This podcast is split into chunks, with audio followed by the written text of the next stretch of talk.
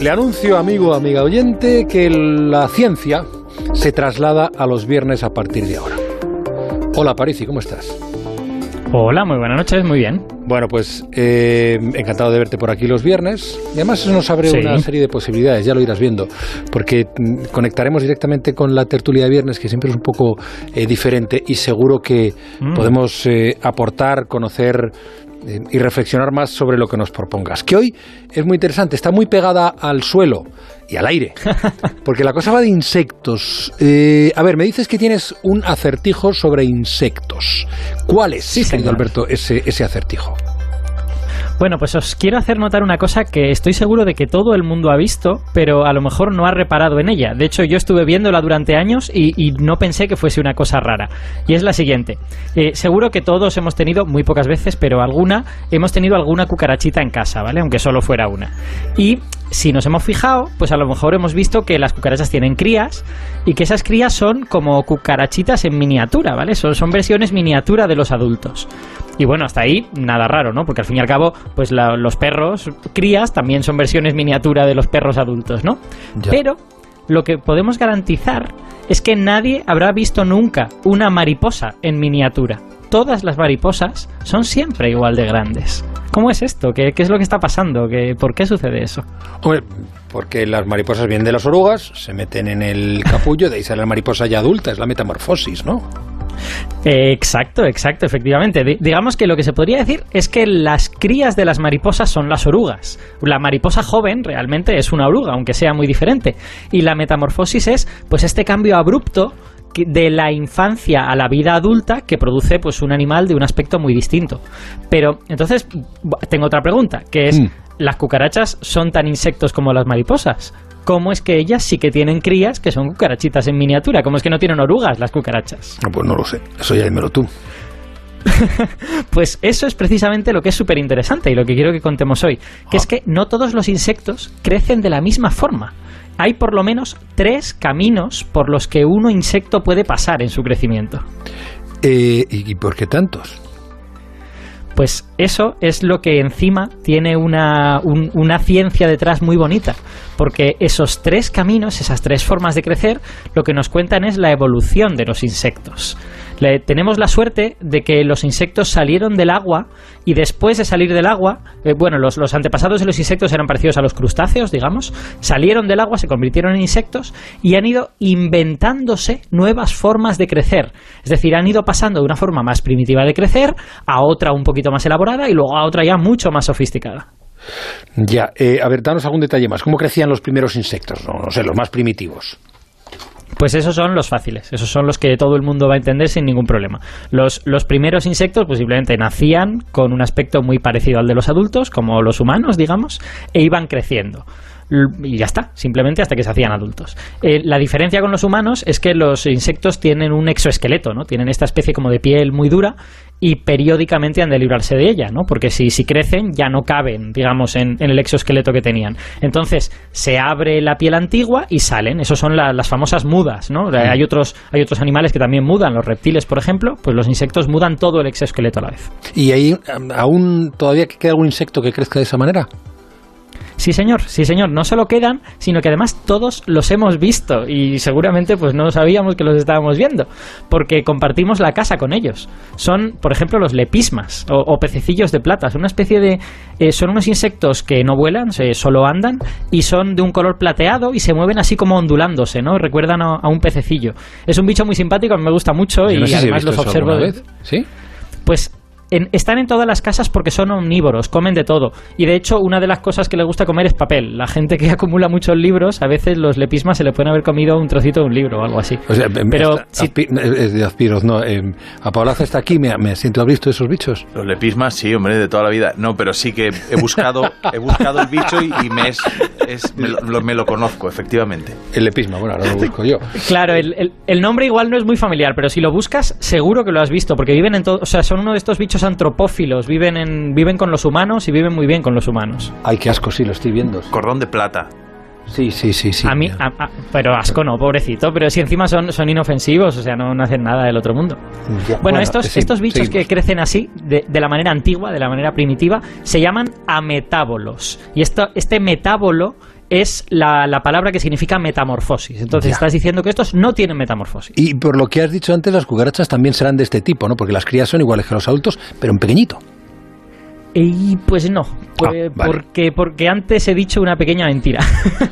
resulta que resulta que las crías de cucarachas son exactamente idénticas que los adultos, pero no tienen alas. Y es que ah. fue la invención de las alas la que obligó a los insectos a replantearse la forma de crecer y a inventar otra forma de crecer. Anda, ¿y por qué?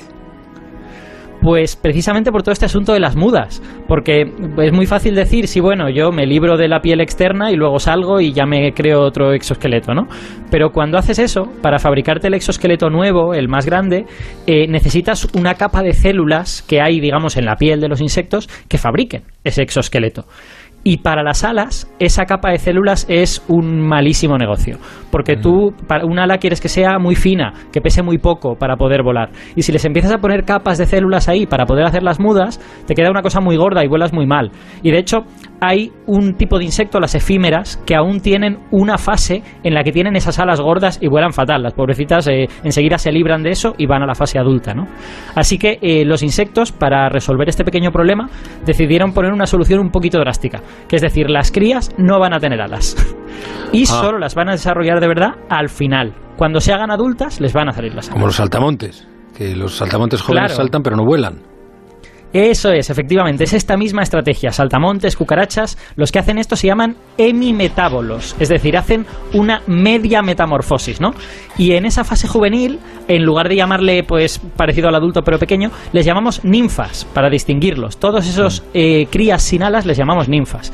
Y lo que pasa con, con los hemimetábolos es que en la última muda entra una ninfa, pero sale un adulto, ¿no? Lo que sale ya tiene unas alas muy finas y ya son perfectas para volar, ¿no? Ya, eh, pero al final, eh, mm, la metamorfosis de verdad, eh, venga, termina de contármela. La metamorfosis de verdad llega con la tercera, con la tercera estrategia, que es la más, la más elaborada de todas, pero que funciona elaborando sobre lo que ya se había hecho en las otras dos. La tercera estrategia consiste en que tú creas una cría, que es una experta en comer, tu cría lo que va a querer es básicamente hmm. comer, y un adulto que sea un experto en reproducirse. Y de hecho, es tan buena esa estrategia que los insectos que hacen eso, que se llaman holometábolos, holo significa completa, por lo tanto metamorfosis completa, los insectos que hacen eso son los que se han comido el pastel. Vale, hay cucarachas, hay saltamontes, pero las moscas, las mariposas, los escarabajos, todo eso son holometábolos, ¿vale? Y son, son insectos muy exitosos. ¿Y cómo han hecho esto? Lo han hecho de una manera súper divertida. Han cogido la ninfa, esta fase que tiene, que es la cría que va creciendo en los semimetábolos, y la han convertido en una sola fase. Y antes de esa fase se han inventado una larva, se han inventado una especie de oruga, que en el caso pues de las, de las mariposas las conocemos bien, y si las orugas de las moscas podemos haberlas visto también, son estos gusanos así un poco feos. Entonces, esas larvas son expertas en comer, y cuando han comido lo suficiente se convierten en una especie de ninfa de estas antiguas. Pero esta ninfa es muy especial. La ninfa de los holometábolos se llama pupa y las pupas no comen. Simplemente tienen el aspecto de un adulto pero sin alas y solo sirven para estar ahí y convertirse en el adulto. De hecho, las pupas de las mariposas pues son los capullos no, y, están, están envueltas. Si, si, abriésemos el capullo, veríamos que ahí dentro hay una cosa que ya se parece más a una mariposa, ya no es una oruga, pero no tiene alas, ¿no? Entonces, eh, los, holometábolos se han inventado estas dos fases extra, ¿no? Una larva antes para comer y un adulto después para reproducirse. Y entre medias, algo parecido a lo que era la mayor parte de la vida de los insectos anteriores. Es súper interesante. Oye, me está diciendo... Hola, Karina Saidborgo. Buenas noches. Buenas noches, ¿qué tal? Es que está muy interesante lo que ves porque yo padezco esos animales, me ponen de los nervios.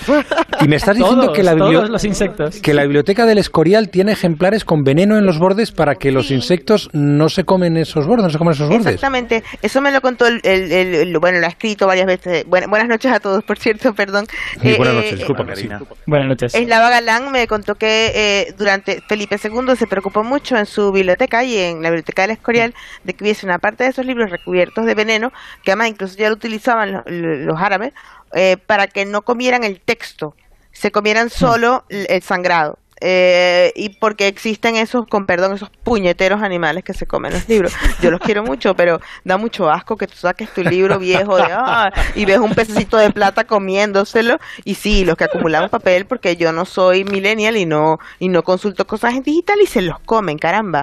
Se los comen, sí, tiene toda la tened, Tened en cuenta una cosa, tened, en cuenta una cosa, los libros antiguos, como los de la época de Felipe II y todo esto, muchos eran de pergamino, no eran de papel. Entonces, el insecto que se comería eso probablemente sería otra cosa, no sería, no sería un lepisma. El pergamino es muy duro. No sé, la verdad es que no sé qué insecto se lo puede comer, pero más bien algún escarabajo probablemente o algo así. oye, perdóname. Eh, unas alimañas de, de, tomo y lomo, nunca mejor dicho. tomo y lomo, efectivamente. Eh, eh, Pedro Narváez, ¿qué tal? Buenas noches, Pedro. Hola, buenas noches, ¿cómo estamos? Estefanía Molina, ¿qué tal, Estefanía? ¿Cómo estás? Buenas noches. Hola Juanra, ¿qué tal? Buenas noches. Muy animada con la tertulia. ¿Verdad? Si no, los, ¿Habéis visto vosotros los lepismas estos? En sí, sí. Estos suelen aparecer, pues no te das cuenta, igual te aparecen por ahí por una esquinita. Siempre los insectos mm. aparecen por esquinita. Pero, no sé, yo Se ha visto mi conocimiento sobre insectos. claro, es mucho más Espera un momento, ¿qué ha dicho Pedro Narváez de comerse qué? Hombre, que la última tendencia gastronómica es comer insectos, que es que esto es muy antiguo ya, ¿eh? Ya. es verdad. Pero no sé si esto se Pura proteína. Muy proteína. Eh, pero yo he estado escuchando... Pero no sé si ha terminado París, ¿eh?